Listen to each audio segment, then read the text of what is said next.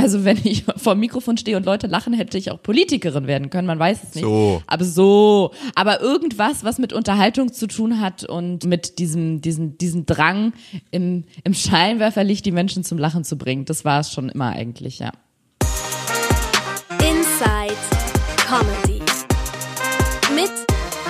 Simon Stäblein. Herzlich willkommen, liebe Zuhörer und Zuhörerinnen, zu einer neuen Folge Inside Comedy. Und heute begrüße ich, ähm, ja, es ist so, ich begrüße den Mittelpunkt des Universums. Hier ist für euch Ariana Barbouri. Vielen Dank. Du hast meinen Namen so fantastisch gut ausgesprochen, als wärst du selber halber Afghane. Ist das so? Bist du, bist du halbe Af Afghanin? Theoretisch schon. Meine Mutter kommt aus dem Schwabenland, mein Vater aus Afghanistan. Das macht 50-50, glaube ich. Okay, krass. Also ich, ich dachte eher an, äh, äh, äh, ich dachte Frankreich oder so vom Namen her. Also Oh, Barbouri. Barbouri. Genau, Das es gibt ja die Barbouri-Ente, ne? Die Oder? Barbouri-Ente und auch das Modelabel Barbouri. Ja. Mein Vater spricht das ehrlich gesagt auch so aus und ich unterstelle ihm seit über 20 Jahren, dass er das macht, um, damit man am Telefon halt denkt, dass er Franzose wäre, wo er, glaube ich, positive Assoziationen zu hat. Ja, das ist, äh, das ist so ein bisschen äh, elitär, Barbouri. Das ist sofort, man hat so Elitärer bisschen, als afghanisch auf jeden Fall, glaube ich, in der Wahrnehmung. Deswegen, ja, ich kann es verstehen. Aber äh, äh, äh, ja, du du bist, äh, äh, du hast äh, ähm, quasi investigativ recherchiert und du bist der Mittelpunkt des Universums. Bei dir laufen die Fäden zusammen, kann man das so sagen? Es, man kann es tatsächlich so sagen. Es fing bei Instagram mit so ganz kleinen Zufällen an, dass ich in der U-Bahn saß und zum Beispiel so einen Typen heimlich gefilmt habe, weil er irgendwie schräge Socken anhatte. Daraufhin meldet er sich später bei mir und schickt mir dann zum Beweis ein Bild von seinen Socken, dass er mich in seiner Story gesehen hat. Dann saß ich in einem Flugzeug. Das Flugzeug hatte wirklich massiv Verspätung. Dann schicken mir zwei Stunden später drei Mädels eine Nachricht und sagen, es tut uns so leid, aber die Verspätung war wegen uns, weil wir sind zu spät zum Flieger gekommen. Und die Leute schicken mir dann immer Beweise dazu. Und das passiert in einer Häufigkeit und Absurdität, das kann man sich nicht vorstellen. Ich habe neulich eine Packung Beeren vom Supermarkt fotografiert oder ein Foto hochgeladen, weil da drauf stand, I love you very much auf so einer Heidelbeerpackung. Ja, und ich meinte, wenn ich Beeren machen würde, ich würde sie so bewerben. Daraufhin meldet sich bei mir der Typ, der die Grafik gemacht hat von diesem großen deutschen Supermarkt und mir als Beweisfoto dann die ähm, offene Datei, also ein Foto von der offenen Datei an seinem Computer geschickt hat. Es ist absurd. Und, äh, und äh, also äh, äh, glaubst du, es gibt noch mehr Knotenpunkte? Oder glaubst du, du, du bist es?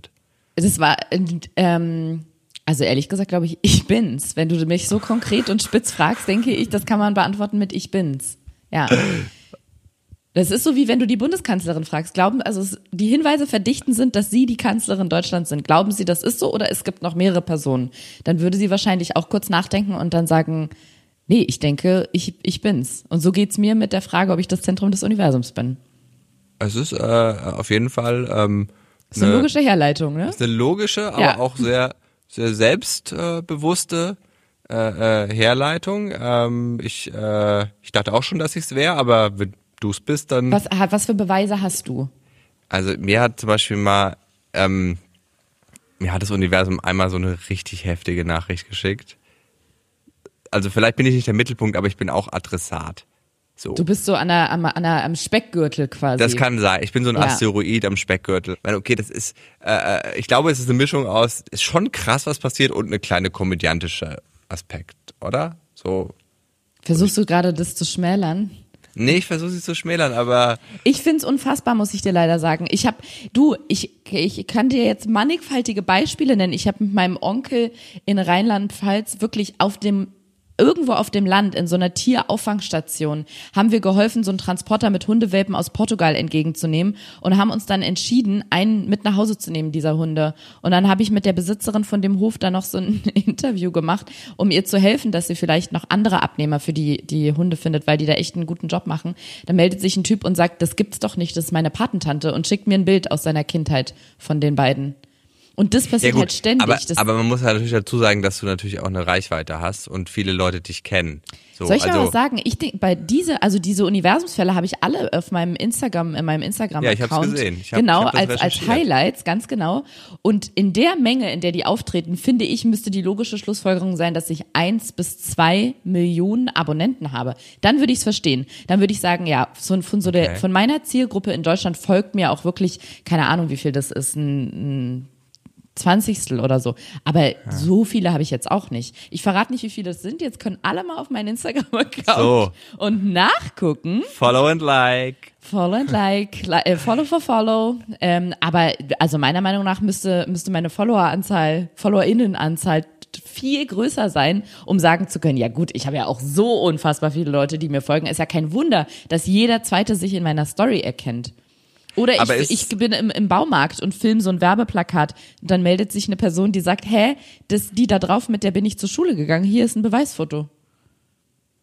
Aber ist, ist das dann so, dass du, dass du generell auch so an, an so äh, Schicksal und, und Fügungen und äh, äh, das Universum äh, glaubst? Ist das äh, oder ist das dadurch Manchmal. entstanden?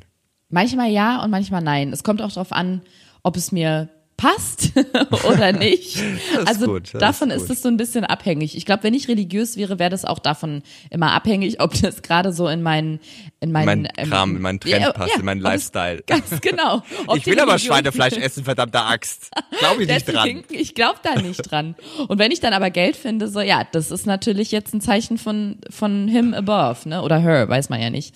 Aber ähm, ja, es kommt tatsächlich so ein bisschen drauf an. Aber so, ich bin schon, also ich würde auf gar keinen Fall sagen, dass ich mich der Spiritualität komplett verschließe. Das, das würde ich nicht sagen. Ich bin schon so ein bisschen auch so abergläubisch und so. Okay. Ja. Ja, bin ich, äh, äh, also kann ich auch unterschreiben. Ich habe da auch so einen so so einen Hang zu, zum, zu ein bisschen mehr. Ich meine, im Grunde, wir sind Materie, die irgendwie lebt. Das ist auch an, an sich schon weird. Wir sind Strom eigentlich. So ist es. Äh, Das ist ein schöner Satz, den hätte ich gerne als Tattoo. Wir sind Strom. ja, es ist crazy, aber. Hallo, ich sag's immer wieder. Hier, Materia hat's in seinem äh, Song äh, Blauer Planet oder wie das heißt gesungen.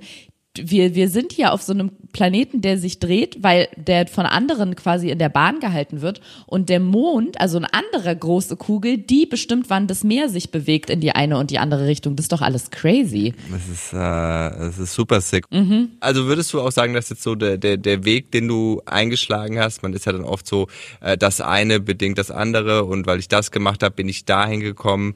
Ähm, also glaubst du dann auch an so ein bisschen so diese diese Fügungen so? Also du, du hast ja damals, ich glaube als Werbetexterin hast du äh, Mhm. angefangen zu arbeiten, war schon immer dein Ziel, da zu landen. Also war das so ein bisschen self-fulfilling prophecy dein Werdegang? Und guck, das kann man jetzt, finde ich, in beide Richtungen auslegen. Da kann man jetzt auf der einen Seite sagen, boah, als sie klein war, hat sie schon geträumt, auf der Comedy-Bühne zu stehen und irgendwas mit Medien und Unterhaltung zu machen.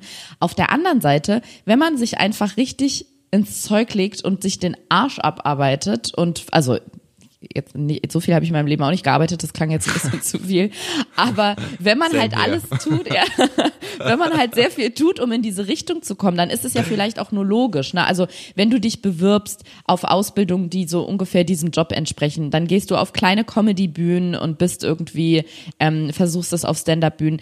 Und wenn du dann noch einigermaßen vielleicht gut bist in dem, was du machst und so ein bisschen erfolgreich bist, ist es dann vielleicht auch nicht nur logisch, dass man aufsteigt und näher an sein Ziel kommt. Deswegen, was das angeht, bin ich gar nicht mal so ähm, spirituell veranlagt, dass ich sage, ja wow, das war Fügung, seit ich klein bin, will ich das. Aber eben, als es dann, als ich mit der Schule fertig war, seitdem habe ich ja auch nur noch Sachen gemacht, die in diese Richtung gingen.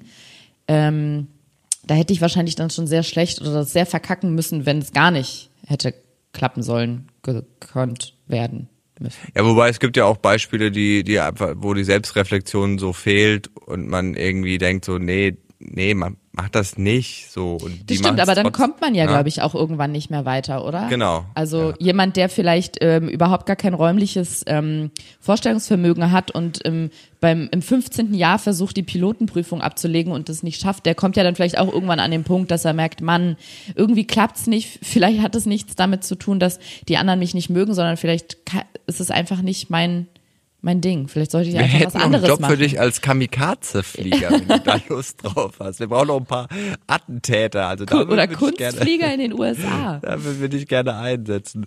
Nee, aber also das heißt, du, du bist schon so äh, die, die, die, die Klassikerin im Sinne von, ja, ich wollte immer irgendwie unterhalten und irgendwie hatte ich eine kreative Ader und deswegen, äh, ja, egal wie, irgendwie muss ich dahin, dass ich das beruflich machen kann. Ja, tatsächlich schon. Also mir war früh noch nicht so ganz klar, was es dann wird. Ich hatte da noch nicht so eine genaue Vorstellung von. Ich wollte, ich habe immer irgendwas mit Bühne gesehen oder Mikrofon und Leute lachen, aber ich weiß nicht, ob ich nicht vielleicht auch hätte Schauspielerin werden können oder also wenn ich vor dem Mikrofon stehe und Leute lachen, hätte ich auch Politikerin werden können. Man weiß es nicht. So. Aber so, aber irgendwas, was mit Unterhaltung zu tun hat und ähm, mit diesem, diesen, diesen Drang im, im Scheinwerferlicht die Menschen zum Lachen zu bringen. Das war es schon immer eigentlich, ja.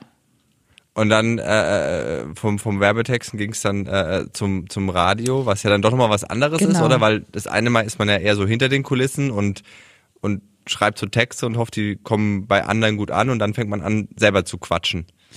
So. Ich äh, muss dir sagen, das war auch der Part, der mich beim Werbetexten gestört hat, dass ich äh, hinter den Kulissen war. Mein Chef hat So. auch immer ganz vorsichtig zu mir gesagt, ähm, Ariana, das ist eine kaufmännische Ausbildung. Ich weiß, du bist super gut in diesem Kreativen und so in den Präsentationen. Die haben mich dann auch immer zu den Präsentationen mitgenommen. Dann habe ich vor den großen Kunden auf die Präsentation gehalten, weil sie meinten, ja, das liegt dir irgendwie. Aber dass ich dann so ganz im Hintergrund war, das hat mir nicht gepasst. Und als ich die Ausbildung beendet habe, meinte er, weißt du was, ich habe ihm immer die Slogans für Radiospots geschrieben oder nicht immer, aber ich war viel da beteiligt. Da meinte er, ich rede jetzt mal mit dem Chef von dem Radiosender, vielleicht kannst du einfach mal okay. dahin gehen, weil ich glaube, das ist eher was für dich. Und so ist es dann gekommen. Und dann habe ich da meine, mein Volontariat gemacht, meine Moderatorenausbildung wo ich eigentlich noch studieren wollte, ähm, Kulturwissenschaften und Germanistik, aber die meinten dann so, und du jetzt in die Morning Show. Und dann bin ich fünf Jahre lang, glaube ich, um 3.30 Uhr aufgestanden. oh Gott. Das war Oh, echt. Göttin ja, oder wie genau. auch immer. Ja. Oh, wow. Ja, das war furchtbar. Das ist echt so schlimm, wie man es sich vorstellt. Wenn man ein Morgenmuffel ist, bin ich ein Morgenmuffel? Absolut. Muffelin wahrscheinlich. Oh, boah, Mittlerweile. boah. Ja. Und dann gute war Laune, hart. so auch noch dieses Hi, guten Morgen. Oh, ich würde ich würd innerlich kaputt, ich würde innerlich dran zerbrechen. Also ähm, ich zerbreche jetzt, wenn ich es bei anderen höre. Radio ist jetzt nicht mehr so ganz mein, mein Grind, wie die jungen Leute sagen. Aber tatsächlich, irgendwann gewöhnt man sich ja an diesen Rhythmus, dass man einfach ab fünf im Studio steht. Das ist dann irgendwann so drin. Ja, ja. Natürlich bist du immer noch müde, aber jetzt, also nach, wenn der Körper das mal ein halbes, dreiviertel Jahr mitgemacht hat, checkt er irgendwann, ach so, wir arbeiten um fünf Uhr, okay, Ja. jetzt, ich hab's jetzt gecheckt, ich kann jetzt um fünf nicht mehr drei Stunden müde sein und um acht oder neun langsam hochfahren, sondern um fünf Uhr ist Working Time. Und wenn du dann drei Kaffee getrunken hast und dann sind deine Kollegen da, du verstehst dich gut mit denen, Ja, ja, dann hast du klar. auch irgendwie so dieses Bühnending oder diese, diese, ja, dass du weißt, okay, du stehst jetzt am Mikro, also es ist jetzt nicht so, dass im Arbeitsvertrag steht, bitte ab dann fünf Stunden hysterisch lachen und äh, dumme Gags machen und als Frau dann auch noch das Wetter vorlesen. Ähm, aber natürlich, ich habe das ja selber gemerkt, dass die meisten Morningshows dann so laufen. Ne? Dann meistens ist ein Mann mit tiefer sonorer Stimme, der dann so Gags reißt und die Frau dann, oh mein Gott, John, Ist das so witzig. und dann wird noch so in die Musik reingelacht und dann kommt so der neue Song von JLo und Busta Rhymes und dann im Hintergrund hört man uns noch lachen. Ganz so ist es jetzt nicht, aber natürlich, also das Radio ist ja schon dafür da, um den anderen Leuten dazu zu verhelfen, wenn es jetzt nicht ein reiner Nachrichten- oder Infosender ist, ähm, irgendwie gut gelaunt in den Tag zu starten. Und wenn du dann da sitzt und irgendwie so, ja, ich bin krass müde, ähm, ich, ich spiele euch jetzt ähm, noch Lana Del Rey mit Ja. Summertime Sadness bringt euch um. Ciao. Genau, so. Und wenn, wenn ihr die, wenn die Pulsadern offen sind, denkt dran, irgendwie den Notarzt zu rufen. Immer Ähm, querschneiden, immer längs schneiden, nie quer. Ja, und da, wo die Adern pulsieren, am besten kurz randrücken. Nee, genau. Und deswegen, du kommst dann da irgendwann halt rein, dass du irgendwie gute Laune hast und das, das, es fühlt sich dann auch nicht aufgesetzt an, weil du in dir drin ja weißt, so, jetzt wird gearbeitet, jetzt drei Kaffee, Ja. die Kollegen sind da, gute Laune und so. Schuss. Ich, ich habe auch mal ein Praktikum beim Radio gemacht.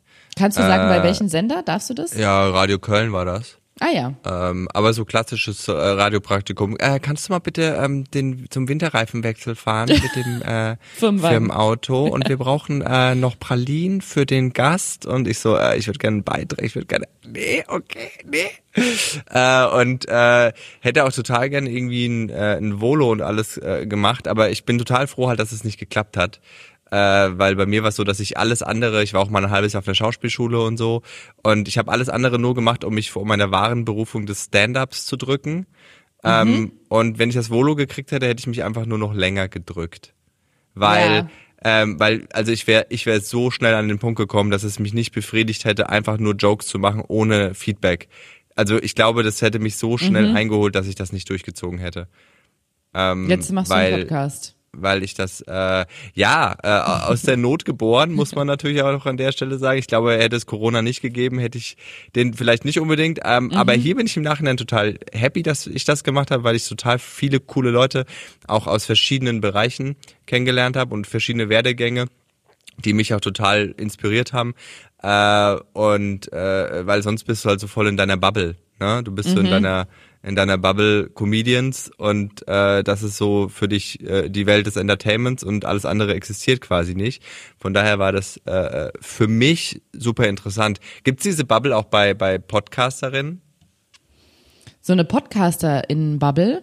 Ja, dass man halt einfach irgendwie da so sehr viel, so wenn, also man trifft sich oder gibt's dann auch so, weiß nicht, gibt's so Events, wo dann mehrere PodcasterInnen sind oder oder wie? Also es Hat gibt, man Kontakt zu ja, den anderen? Man hat schon Kontakt. Ich muss aber ganz ehrlich sagen, ich weiß nicht, ob es anderen Leuten anders geht, die Podcasts machen, aber die meisten, die Podcasts machen, und ich zähle mich da ja auch dazu, machen ja nicht nur einen Podcast, sondern stehen nebenbei noch auf, einer Büh auf der Bühne oder machen Comedy oder haben eine Fernsehsendung oder wie auch immer. Und dieses Podcast machen ist dann so eine der Überschneidungen. Und dann kennst du schon auch andere Leute, die Podcasts machen, aber gar nicht mal unbedingt aus diesem Podcast-Kontext, sondern weil du mal mit denen in der gleichen Redaktion gearbeitet hast oder weil du mit denen gedreht Okay. hast oder so. Genau, also ich, ich bin jetzt auch nicht so tief drin, was so die Leute angeht, die Podcasts machen, aber ich würde mal behaupten, es gibt kaum jemand, der nur Podcast, Podcasts macht. Wüsste ich auf jeden Fall. Also wir hatten die Laura, äh, deine, deine Mhm. Podcast-Partnerin äh, von eurem Erfolgspodcast Herrengedeck ja auch schon äh, hier zu Gast. Und äh, vielleicht noch mal ganz kurz so aus, aus deiner Sicht, wie wie ist das, äh, dass man einfach so äh, äh, damals, äh, wie, wie ist das entstanden, dass man gesagt hat, ey, wir, wir haben so viele Themen oder wir, lass mal irgendwie, lass mal quatschen und das veröffentlichen. Also was war so der Knackpunkt, wo ist diese Idee entstanden? Wo habt ihr das erste Mal drüber geredet? Kannst du dich daran erinnern? Ja, ich wie kann ist mich das geboren worden? Ja, auf jeden Fall. Wir waren beim Radio. Ich habe da, da war ich beim Radio in Berlin. Ich glaube, ich war in Köln, ja, in Köln, Frankfurt und Berlin beim Radio und habe die Morning Show moderiert und Laura war äh, meine Auszubildende quasi. Die hat ihr Volontariat damals beim Radio gemacht und hat quasi die Sendung als Redakteurin begleitet. Und wir haben uns wahnsinnig gut verstanden und fanden uns sehr lustig. Unsere anderen Kollegen und Kolleginnen beim Radio fanden uns semi-lustig. Die würden, die würden, glaube ich, eher so Worte wie anstrengend. Anstrengend. Ja, Ich wollte es auch ja, genau, ungefähr so. Und irgendwann haben wir uns gedacht, äh, ja, schade. Ähm, vor allem, dass wir im Radio halt immer von Werbung und Musik unterbrochen wurden, weil wir dachten so, das, was wir erzählen, ist doch so viel lustiger, als Songs von Beyoncé zu spielen oder ähm, übers Wetter zu reden. Und Podcast war damals, das war 2015, also vor fast Sechs, sieben Jahren. Sechs, ja, sieben genau. Jahren. Also da, als wir uns kennengelernt haben. Und wir hatten erst tatsächlich überlegt, was was mit YouTube zu machen. Hey, aber aus unserer äh, wuhu, aber aus unserer Wahrnehmung war das irgendwie so ein ja, hatte das so nicht den Zenit überschritten, aber es war so sehr, also so thematisch so ein Bin there, done that. Ja, so ein, und auch irgendwie so ein bisschen jüngere Zielgruppe aus Ja, unserem ja, Empfinden verstehe. zumindest, genau. Ja. Und fühlte sich nicht so ganz richtig. Es hätte sich so angefühlt, wie man will Moderatorin oder Moderator werden, vielleicht auf einer großen Bühne stehen, dann geht man zu Kika. So ist auch cool, aber ist irgendwie für Jüngere. Ja, irgendwie, genau. Genau. Ja. In klein. Es ist der Traumjob in klein. Und äh, dann haben und bei Podcasts war irgendwie war noch so ein bisschen Nischenprodukt. Wahrscheinlich für die die Leute, die die es schon ewig machen oder die in der Branche schon ewig sind, auch nicht mehr. So 2016, aber für uns so gefühlt als Ja. Konsumentinnen. Und dann dachten wir, das ist aber eigentlich ganz gut so zum Einstieg. Dann hören nicht gleich 30 30.000 Leute zu, sondern wir können erstmal so ein bisschen das ausprobieren und haben das gemacht. Es ging dann aber doch ein bisschen schneller, wurde ein bisschen schneller groß, als wir dachten. Und äh, relativ früh haben uns dann schon so Agenturen angerufen und äh, irgendwie gefragt, wo wir denn plötzlich herkommen. Dachten, wir hätten irgendwie so Shoutouts bekommen von irgendwelchen prominenten Kollegen, weil wir auf einmal, wir waren, wurden bei iTunes immer wieder ganz vorne angezeigt in den Empfehlungen. Und damals war mhm. wirklich Podcast noch Mystery. Da bist du auch nicht bei Spotify reingekommen. Da war, glaube ich, sanft und sorgfältig hieß es damals noch oder vielleicht auch schon fest und flauschig der einzige Podcast, den es gab. Zumindest so, den Krass. man in Deutschland kannte. Und es gab keinen Weg, bei Spotify reinzukommen. Das kann ja jetzt jeder. Jeder kann zu Hause. Ja, das das finde ich auch ein ja. bisschen crazy so, dass die so, dass die gar keine. Also echt verrückt. Man ist damals nicht bei Spotify reingekommen und du hast auch keinen Kontakt zu denen gekriegt. Du warst halt einfach, konntest dann nur zu iTunes und Soundcloud. Und so haben wir es dann gemacht. Und auch bei iTunes haben wir nicht rausgefunden, wie wird man denn da prominenter platziert. Dann gab es so Nerd-Blogs, in denen stand, ja, das sind crazy Algorithmen, die niemand kennt. Ähm, da, da muss man Glück haben, weil es ist halt echt sechs Jahre mhm. her, ne? Und damals, das, das gab es da nicht. Es gab keinen offiziellen Weg, wie du dich bei iTunes höher platz oder oder in den, da gab es immer so neu und neu und empfehlenswert oder so. oder so. Genau, ja, genau. genau. Mhm. Und wie man da reinkommt, das war so die Büchse der Pandora. Niemand wusste, was in dieser, in diesem, in diesem geheimen Dokument drin steht. Und plötzlich waren wir da über mehrere Wochen und wussten selber nicht, wie das passiert ist. Und dann wurde so die Aufmerksamkeit darauf größer. Und dann haben die ersten Agenturen uns angerufen, um zu fragen, so, wo kommt ihr denn her? Habt ihr irgendeinen? Hallo? Ja, äh, nice, you're here. ähm, und wir konnten denen das nicht beantworten. Da haben sie gesagt, nee, wir haben weder prominente Shoutouts bekommen, noch sind wir bei irgendeinem Streamingdienst angedockt. Wir, wir wissen es nicht. Und ähm, dann hat irgendwann jemand, ich weiß gar nicht mehr wer, irgendjemand, den wir da kennengelernt haben, hat ein gutes Wort bei Spotify eingelegt für uns und dann haben die uns da reingehieft quasi. Das war damals echt, also ich, manchmal kann ich mir das gar nicht, kann ich es gar nicht glauben, wie einfach das jetzt ist, einen Podcast zu machen mhm. und den bei Spotify reinzubekommen. Und das war damals halt wirklich, als hättest du gesagt, ja, ich habe äh, mit meinem Handy einen Kurzfilm gedreht. Wie kriege ich den jetzt bei ProSieben in die Primetime? So hat mhm. sich das damals noch angefühlt. Und dann ging das äh, Stück für Stück weiter und wurde Stück für Stück größer. Es war echt noch so ein bisschen, was Podcasts angeht, eine komplett andere Zeit. Es gab auch damals keine Spotify Originals oder Exclusives außer Fest und Flauschig. Das waren, äh, das waren die einzigen. Und äh, jetzt ist ja gefühlt bei, bei jedem zweiten Spotify-Cover ist da so ein Original-Logo drauf. Ja, es, es ja. ist krass, ne? Also mhm. auch dieses, äh, also ich meine, ich finde es ja gut, dass man so äh, äh, das in Anführungsstrichen allen zugänglich ja, macht, aber es verwässert halt schon stark die Qualität auf so Plattformen, finde ich. Aber überall, also sei es Netflix, äh, ja. äh, alles, also überall wird so verwässert, weil man gefühlt kaum noch Qualitätskontrollen äh, macht. So, es ist alles so, ja, wenn es ja. jemand schaut, dann ist doch cool, aber. Ganz genau. So. Äh, ja, äh, ich meine, äh, ähm, man darf das ja jetzt sagen, dass äh, äh, euer Podcast quasi sich äh, dem Ende neigt. Mhm. Ähm, sagt ihr einfach, äh, Time is over, irgendwie es ist, wir haben alles, wir haben alles besprochen. Wir wissen jetzt, äh, dass Ariana das der Zentrum des Universums. Was wollen wir denn noch? Also was, was war der, also wie ist das entstanden, dass ihr gesagt habt, wir hören auf? Der eigentliche Anlass war, du wirst es auch kennen äh, bei Podcasts oder bei, ja, wenn man, wenn man bei einem Streamingdienst wie Spotify ist, ist es nicht anders, dass es in Staffeln läuft. Und wenn ähm, eine Staffel ist eine bestimmte Anzahl von Folgen und wenn mhm. die eine Staffel vorbei ist, dann wird neu verhandelt für eine nächste oder die wurde schon verhandelt und die nächste Staffel beginnt. Und bei uns stand jetzt genau das an, die Staffel ist geendet und ähm, es hätte eine neue begonnen, für die dann die Konditionen verhandelt und festgelegt werden. Und dann äh, hat sich bei mir ein, eine Stimme geregt, die gesagt hat, naja, wir machen das jetzt seit, seit fünf Jahren, den Podcast. Und mhm. ähm, es lief eigentlich bis jetzt alles immer gut und immer weiter bergauf, aber irgendwas in mir hat gesagt, das ist auch nochmal Zeit für was Neues. Okay. Und ähm, zwischen Laura und mir ist alles gut und alles gut gewesen. Und irgendwie fand ich auch die Vorstellung schöner zu sagen, hey, mit dem Podcast läuft es eigentlich richtig gut, aber wir machen den jetzt halt schon sehr lange. Lasst uns doch dann jetzt dieses, dieses Staffelende als Anlass nehmen zu sagen, dann probieren wir vielleicht nochmal was Neues aus, statt darauf zu warten, dass sich das von alleine irgendwie ähm, dass das von ausfadet. alleine, ja, dass das so ausfadet, genau, und ja, dass ja. immer wieder weniger Leute hören. Wir haben ja gerade selber schon festgestellt, dass super viele Podcasts nachkommen.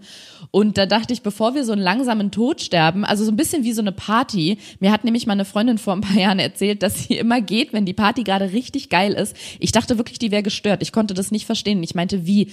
Du gehst dann um, um zwei Uhr nachts, wenn alles gerade so richtig am Kochen ist, verlässt du den Saal und sagst, und ich bin raus. Und dann meinte sie, ehrlich gesagt, genau so. Dann geh, ich bestelle mir noch was zu trinken, gehe noch mal so auf die Tanzfläche und dann gehe ich nach Hause, weil ich will unbedingt die Party so gut in Erinnerung behalten und nicht noch bleiben, bis das Putzlicht angeht und irgendwie die Leute rausgeworfen werden, weil dann habe ich so dieses Gefühl von Scheiße. Ich habe den Punkt verpasst, wo man hätte nach Hause gehen sollen. Und ich fand es so beeindruckend und so ein bisschen dieses Gefühl hatte ich dann auch, als ich mich jetzt mit dem Staffelende auseinandergesetzt habe, weil ich so dachte, ist es nicht, natürlich war es schwer und da, also ist mir richtig schwer gefallen, diese Entscheidung zu treffen.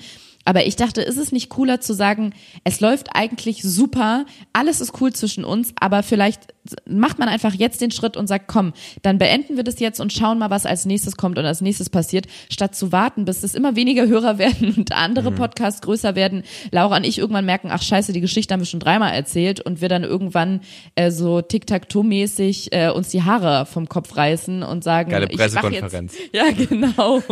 ähm, jetzt reicht's. Ähm, Genau, und ähm, genau, und dann haben Laura und ich da viel drüber gesprochen, äh, sind auch ganz offen auch im Podcast damit umgegangen, dass sie das ein bisschen anders gesehen hat. Äh, oder sie hätte halt diese Entscheidung jetzt nicht gefällt. Also sie hätte Okay. jetzt weitergemacht, zumindest noch ähm, einfach diese Staffel noch verlängert.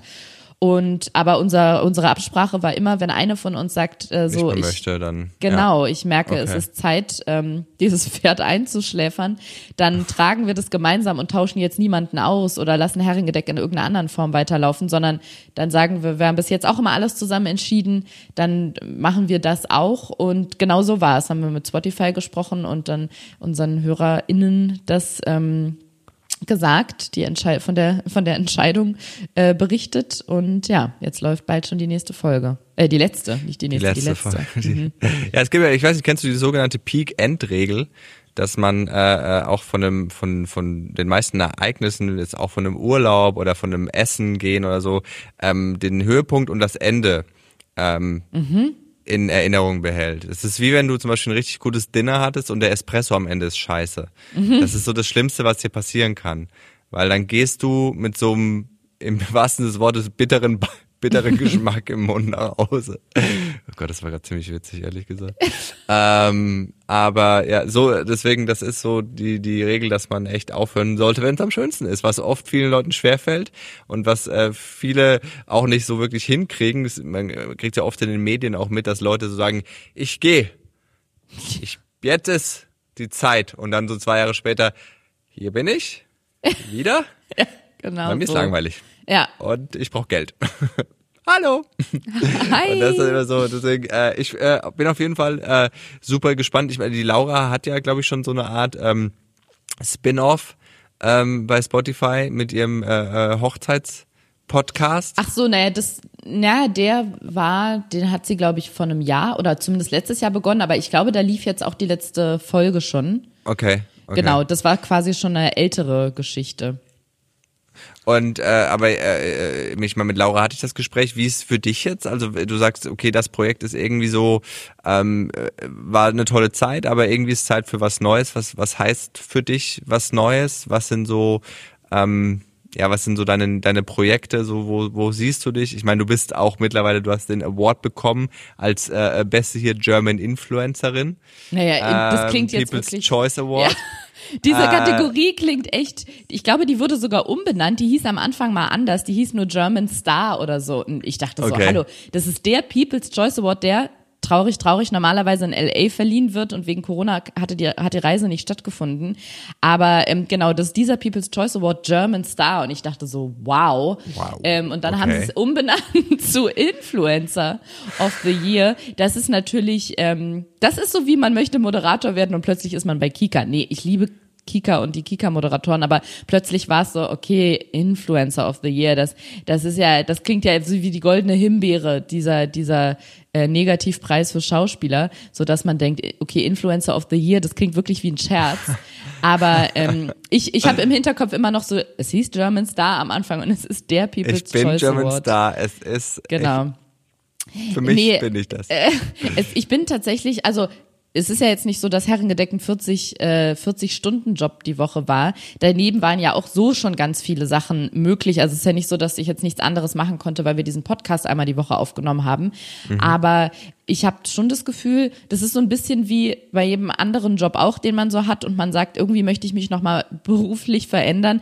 Das ist super schwer, finde ich, sowas zu entscheiden und umzusetzen, während du noch im alten Job bist. Also ich ja, finde es immer auch für den Kopf Fall. so viel einfacher, ähm, wenn man sagt, okay, ich mache jetzt hier erstmal einen Cut, genau. Ja, ja ich kündige den alten Job und sag, Leute, ich bin raus. Und dann kann man sich nochmal neu überlegen, mal eine Woche ans Meer fahren und äh, in die Ferne gucken und sich überlegen, so, und was kommt jetzt als nächstes? Und das ist immer leichter, wenn man so dieses, äh, die eine Tür zugemacht hat, um die neue aufzumachen.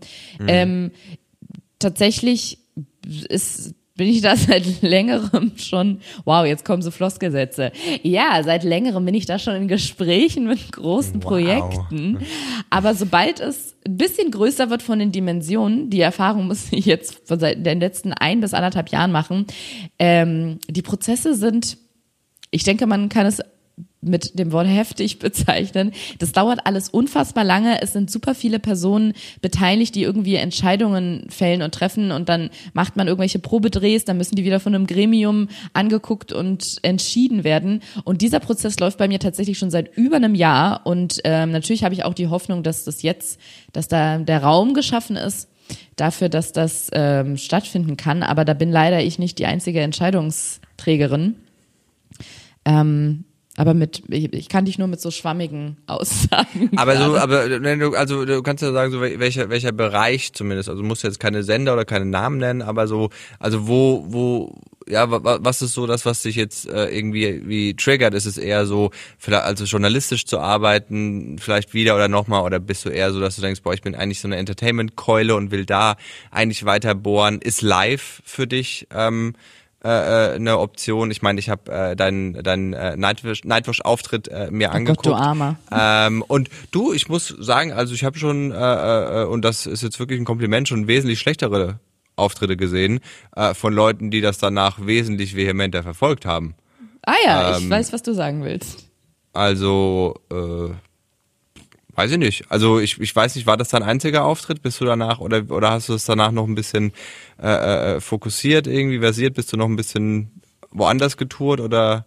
Das war tatsächlich ähnlich wie mit dem Podcast, muss ich zugeben. Ich glaube 2010 oder 11 habe ich damit angefangen, war beim Quatsch Comedy Club bei diesem bei dem dieser Talent Award oder Talentshow oder so heißt es, Talentschmiede, glaube ich, beim ja. Quatsch Comedy Club in Berlin genau und bin da einmal aufgetreten und dann, ich weiß wirklich nicht, was passiert ist. Ich glaube, viele andere Menschen, vor allem Frauen, hätten sich genau das gewünscht.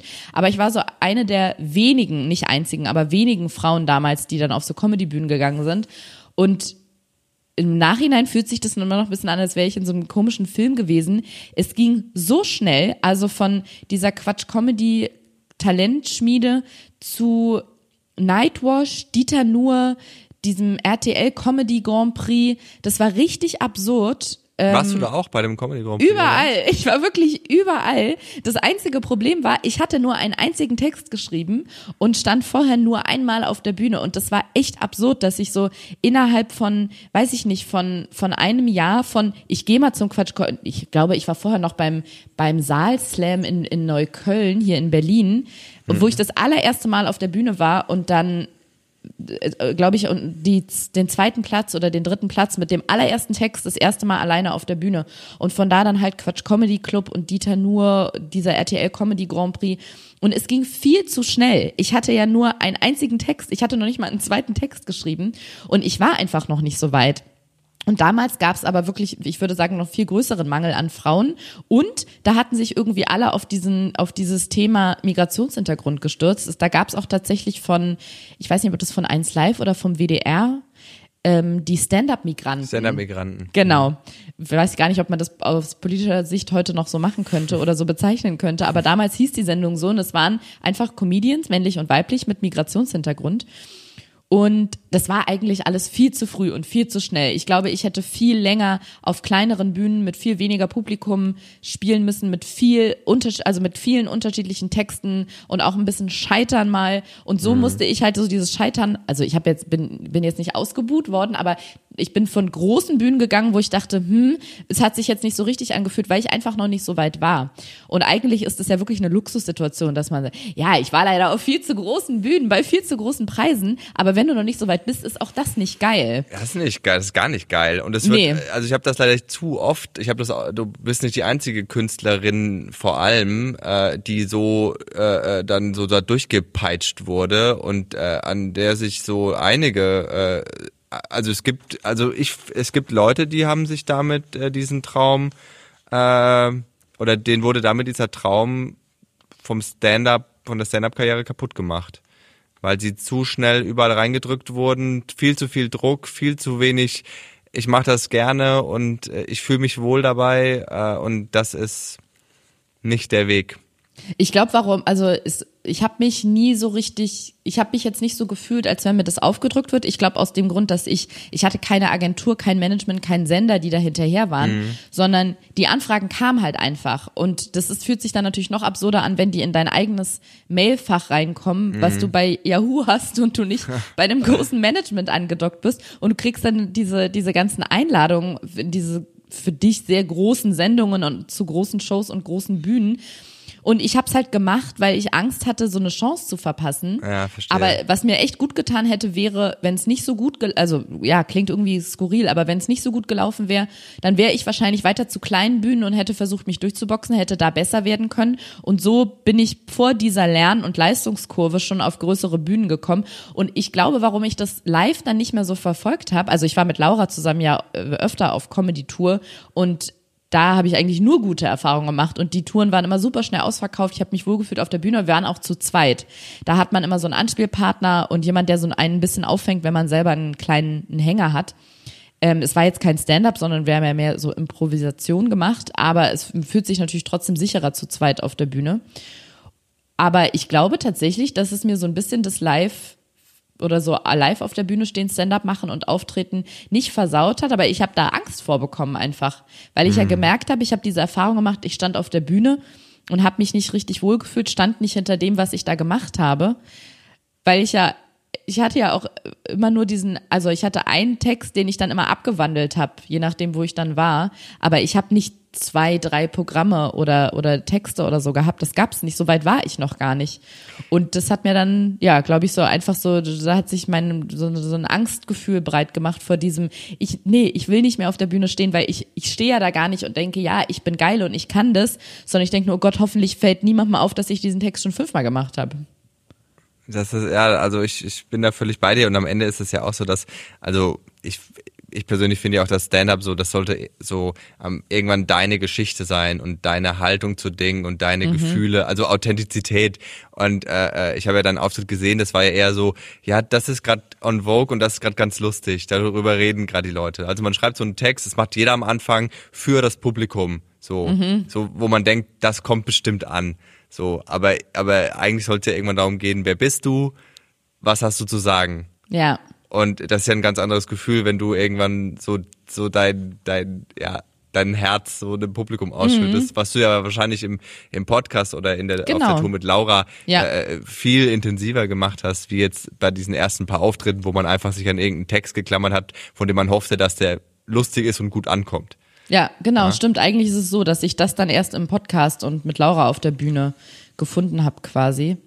Ähm, genau. Aber Sender und Produktionsfirmen sind immer noch herzlich eingeladen, sich bei mir zu melden. Ähm, also, wie gesagt, ne, das sind immer diese ganzen Prozesse und Gespräche, die da laufen. Aber wenn es jetzt was Festes gäbe, dann wäre ich wahrscheinlich schon irgendwo. Ich weiß, dass in meinem Abi, in diesem Abi-Buch, im Jahrgangsbuch, da gab es diese Abstimmung immer, wer was macht, wer hat als erstes Kinder und wer wird mit 40 Hunden auf einem Bauernhof leben. Und bei mir war, wer wird seine eigene Late-Night-Sendung im Fernsehen haben. Und das war so viele Jahre, fast Jahrzehnte lang echt immer mein Ziel und so mein großer Traum. Und je mehr ich dann in diesem in dieser Branche drin war und äh, Bühne und Fernsehen und Radio gemacht habe, desto mehr habe ich gemerkt, so diese klassische Late Night mit diesem so durchformatiert mit Stand-up und dann kommt ein Gast und dann ein Spiel und dann Band und dann raus, das ist eigentlich gar nicht mehr so unbedingt mein Wunsch. Also das hat sich früher immer so angeführt wie mein Traumziel. Aber mhm. ich finde eigentlich viel geiler so Sendungen, wo man mit mit anderen, also ich glaube, das ist auch eine Stärke von mir und ich weiß gar nicht, ob Late Night jetzt meine Stärke wäre, eher mit Menschen und spontan und ähm, in, in dem Moment, wo man mit den, weiß nicht, sowas wie Schulz in the Box oder Bauerfeind assistiert, wo du einen Tag mit jemandem verbringst, der dir was über seinen Beruf erzählt, das kann ja trotzdem zur Unterhaltung und Comedy werden. Aber ich glaube mittlerweile, dass mir sowas viel mehr liegt und mir viel mehr Spaß macht, als jetzt dieses, dieses, ja doch oft etwas strenge Korsett von, von einer Late-Night-Sendung, von einem Late-Night-Format. Ähm, also ich meine, du, genau. du hast dich ja schon ausprobiert, du hattest ja mal bei Sat 1 äh, die, die Dinnerparty, äh, äh, wo du dann auch äh, äh spe sehr spezielle äh, Gäste äh, hattest. Grüße gehen raus an die Redaktion. äh, wie, wie hat sich das für dich angefühlt? War das auch so ein Würdest du das erstens so nochmal machen und äh, war das ein Prozess für dich, auch so ein bisschen zu lernen, okay, wer wer bin ich und was für ein Format will ich machen und was ist meine Form der Unterhaltung? Da, da kann ich ein Wort zu sagen und das erklärt vielleicht schon alles und das Wort ist Money Job. Das kennst du bestimmt auch. Es gibt Jobs, die sind so richtige Herzensjobs, wo man sagt, also es sind dann gar keine richtigen Jobs, sondern das ist mehr so ein bisschen so eine Erfüllung, dass man sagt, mhm. darauf arbeite ich schon so lange hin, weiß nicht, deine erste, deine erste Comedy, deine Stand-up-Tour oder irgendwas, dein erster Stand-up-Auftritt, wo du sagst, ey, davon habe ich schon so lange geträumt, endlich kann ich das machen, worauf ich Bock habe und wo ich auch denke, dass ich gut drin bin. Und dann gibt es Jobs, die kommen kommen und du weißt, okay, das fühle ich eigentlich nicht so wirklich, aber vielleicht bringt es mir Erfahrung und ich kann meine Miete damit bezahlen.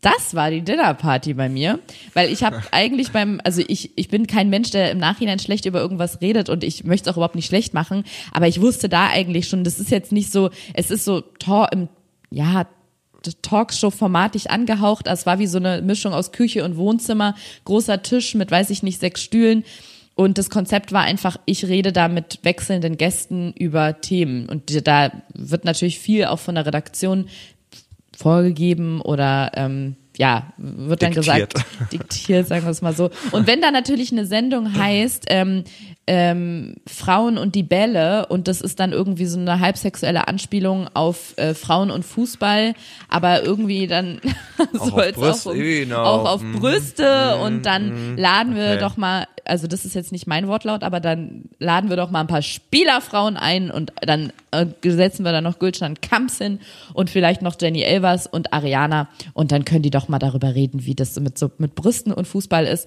Oder ähm, die hier Harry und Kate oder nee, das war die andere Schwester, Harry und Meghan heiraten. Ach, dann laden wir doch mal so Adelsexperten ein und so ein paar, vielleicht noch eine von der Gala. Und dann kann Ariana sich mal mit denen über so die tollsten Royal Kleider und Hochzeiten unterhalten. Das war natürlich, waren null meine Themen, aber so Boulevard-Desk sehr, ne? Ja, so, ja. So, lass mal über das Offensichtliche reden, ne? es war wirklich, als würdest du so eine Klatschzeitschrift aufschlagen als Sendung. So. Okay. Und wenn man dann fragt, warum hast du es dann gemacht? Einmal, weil es natürlich mir wirklich krasse Erfahrungen gebracht hat. Also ja. ähm, es war ein riesen Team, was da hinter den Kulissen war und alleine dieses, dass du fünf Kameras hast und zu lernen, in welche gucke ich, wo leuchtet das Licht, wann muss ich die Werbung anmoderieren, ähm, wie komme ich nach der Werbung wieder rein. Das ist wie so ein Trainingscamp gewesen mhm. eigentlich für mich. Und ich muss auch zugeben, ich habe vorher gedacht, na ja, okay, von von dem von der vom Bau, Grundbaustein her ist es jetzt vielleicht nicht so meins, aber vielleicht kann ich dem Ganzen so ein bisschen so meine, mein, meine Persönlichkeit einhauchen. Ich kann dir sagen, es hat jetzt nicht so richtig geklappt, weil bei so Sendungen, vor allem bei den großen äh, deutschen Privatsendern oder nicht nur bei Privatsendern, aber da steckt natürlich dann auch immer viel Planung und redaktionelle Arbeit dahinter und die die sagen dann mal, ja, okay, dass du die Sendung nicht machen willst, wo wir uns überlegt hatten, dass du mit deinen Gästen Sexspielzeuge ähm, auf den Tisch legst und darüber redest, wie du die so findest. Gut, Dann macht das, die der Olli. Ja, genau, so. Als du lachst, es war genau so. Ähm, dann macht der Olli Pocher die. Aber gut, das äh, alles klar, dass dieses Mitspracherecht hast du noch, aber alles kannst du natürlich auch nicht ablehnen. Und wenn du dann, ähm, nachdem du einmal über die Royals gesprochen hast, dann noch über Frauen und die Bälle und keine Ahnung, was da noch als, äh, als nächstes dabei war, dann merkst du irgendwann so, okay, so viel Leben von mir habe ich gar nicht, dass ich das dieser Sendung einhauchen könnte.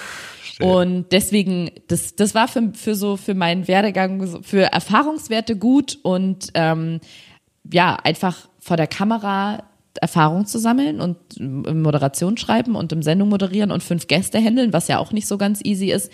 Aber es war überhaupt kein Traumjob oder irgendwas, wo ich sage, da habe ich mich ausprobiert oder da konnte ich mal versuchen, das, wo ich meinem Leben und meiner Karriere hin möchte, ähm, mal zu testen, sondern das war, ja, war, war ein Versuch und dann kommt halt ein nächster Versuch. Hat man manchmal so ein bisschen die Angst, dass man, äh, wenn du jetzt zum Beispiel denkst, äh, äh, deine, deine Zielgruppe und deine, deine Hörerschaft, äh, dass die, ähm, die, dass die so, zum Beispiel so ein Projekt eher ablehnen würden, so dass sie denken so, boah, ich liebe den Podcast und dann sehen sie dich in einer anderen Rolle, zum Beispiel jetzt in so einem Format, wo du dich selber nicht mal so wirklich siehst, hat man dann manchmal so ein bisschen Schiss, oh, hoffentlich, hoffentlich vergrault das jetzt nicht die, die Community vom Podcast? Oder, oder ist das einem egal oder trennt man das? Oder Also ich muss zugeben, ich weiß nicht, ob ich es nochmal machen würde, aber von meinem Gefühl her ist die Zeit, in der ich Sachen mache, hinter denen ich eigentlich nicht so stehe, gefühlt vorbei. Ähm, also ich will damit nicht sagen, dass ich jetzt nur noch große Sachen angeboten bekomme, nur noch große Sachen mache, aber so die Zeit, in der ich ein Sendekonzept lese und denke, okay, da sehe ich mich gar nicht, aber ich mache es trotzdem, weil es ist gerade nichts anderes. Das ist irgendwie so eine abgeschlossene Phase. Und wenn Okay. ich jetzt Sachen mache, wo dann irgendjemand, der mir so folgt oder sonst das guckt oder hört, was ich mache, sagt, nee, also damit kann ich mich jetzt gar nicht identifizieren, dann muss ich, müssen die diesen Tod sterben oder ich oder wer auch immer. Also das ist, glaube ich, was, was man dann einfach, ähm, ja, dieses Risiko muss man dann eingehen, dass die Leute einen da nicht sehen. Ähm, aber ich glaube, mit der Überzeugung, mit der ich Sachen ablehne, sage ich auch Sachen zu und die, die es gut finden, die kommen dann halt weiter mit und die nicht, die bleiben auf der Reise dann halt, ähm, die, die bleiben am Bahnhof stehen und dann fährt mein Zug halt weiter und dann kommen wieder nächste mit. Aber das würde ich eigentlich jedem raten, egal in welchem Bereich oder worum es geht, das zu machen, wovon man überzeugt ist. Oder auch wenn man sagt, okay, das ist jetzt nicht komplett mein Herzenswunsch, aber ich glaube, dass mich das in meiner Erfahrung weiterbringt oder wie auch immer. Und die Leute um einen herum, die müssen dann, müssen oder sollten dann mitgehen und wenn nicht, ist auch okay. Also die, ich habe, äh, ich war mal auf Schulfahrt, als ich Klassensprecherin war auf dem Gymnasium und da hingen so große Plakate mit so Sätzen, die äh, uns vielleicht ein bisschen inspirieren sollten. Und auf dem einen Plakat stand, die, die hier sind, sind genau die richtigen. Und das passt, finde ich, eigentlich ganz gut. Also die, die mitkommen und den Weg weiter begleiten, das sind schon die richtigen und die zurückbleiben, dann war's, war die Reise für die da halt vorbei, die gemeinsame. Ja, ist ja so ein bisschen der, der Wandel auch, ne? Man verändert sich auch und man kann ja nicht immer auch von allen anderen erwarten, dass sie sich genau im gleichen Tempo in die gleiche Richtung mitentwickeln, ne? Also Ja. das ist ja genauso im Privatleben. So manchmal ist auch irgendwie Beziehungen und Freunde, wo man irgendwann denkt, so ja, das ist einfach jetzt ein, ein anderer Weg. So. Du bist jetzt rechtsradikal, ich möchte das nicht mehr. So, ich nee, bleibe also auf dem Bahnhof zurück. nicht ganz so crazy, aber, aber verstehe ich schon. Ich meine, äh, wenn wenn man jetzt mal so so so Real Talk, dein äh, das Projekt, mit dem dein Name äh, quasi groß geworden ist oder größer geworden ist, Herrengedeck, äh, nimmt jetzt ähm, sein Ende. Macht dir das auch ein bisschen Angst, dass du dass du denkst so, ha, hoffentlich geht's gut weiter und groß? Oder bist du eher so, dass du so sagst, ey, ich bin nach wie vor der Mittelpunkt des Universums und ähm, äh, I'm, I'm gonna shine like a star still und das wird alles gut. Also ich, äh, da muss ich vielleicht dazu sagen, dass dieser Mittelpunkt des Universums sich bei mir wirklich nur darauf bezieht, dass ich, dass da sich absurde Zufälle in meinem Leben und Instagram-Account abspielen. Aber ansonsten habe ich nicht in jedem Bereich diese Selbstsicherheit.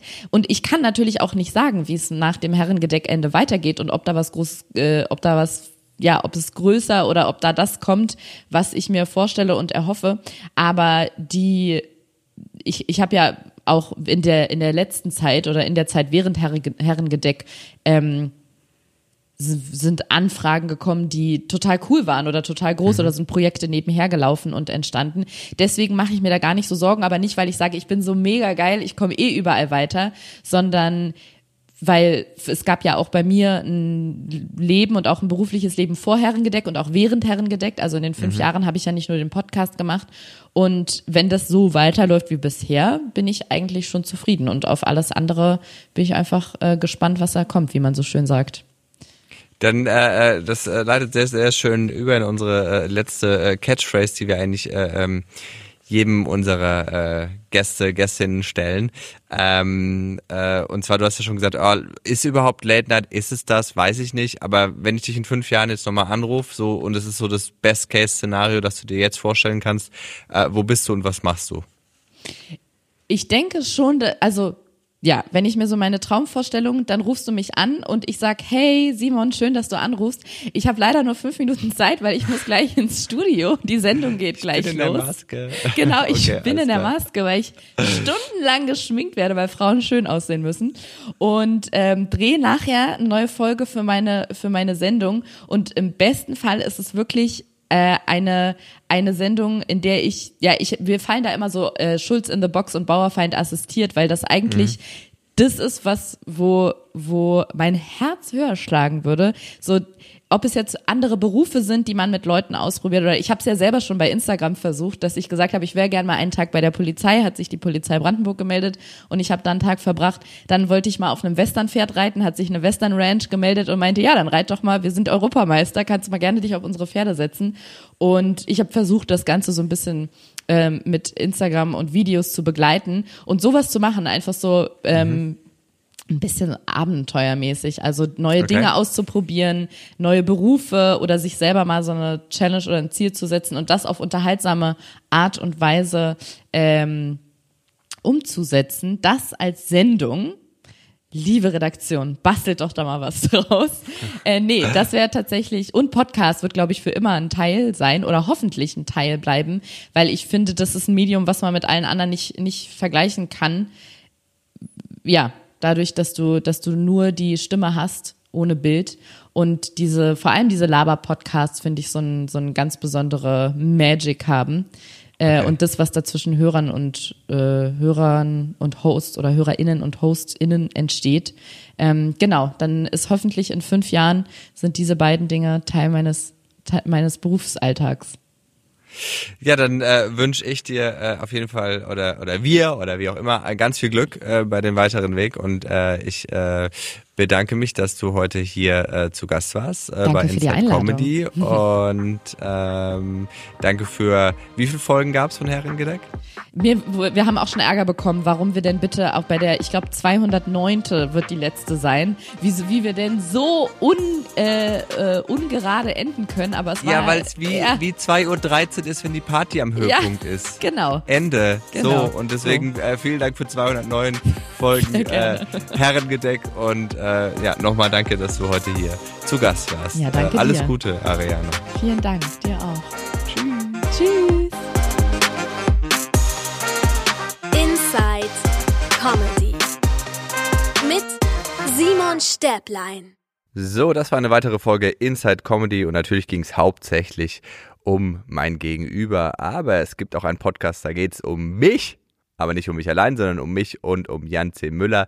Wir beide quatschen über alles, was uns so bewegt. Das sind unter anderem Paarhufer, Schnabeltiere oder die Bräunungscreme von Donald Trump. Wenn ihr da mehr darüber erfahren wollt, dann hört doch gerne mal rein bei Stäblein und Müller. Wir freuen uns auf euch. Und wenn ihr noch mehr Lust auf Comedy-Podcasts habt, spreche ich, Atze Schröder, in meinem Podcast Stand Up, powered by Nightwash. Also der Podcast heißt wirklich so, Stand Up, da geht es um Stand-Up-Comedy. Stand Up, powered by Nightwash, mit den größten Stand-Up-Comedians Deutschlands, natürlich vor allem auch weiblich, Deutschlands über ihre Erfahrungen, Erlebnisse und tiefe Einblicke in die Welt der Live-Comedy. Hört da mal rein, also kann ich euch sehr empfehlen.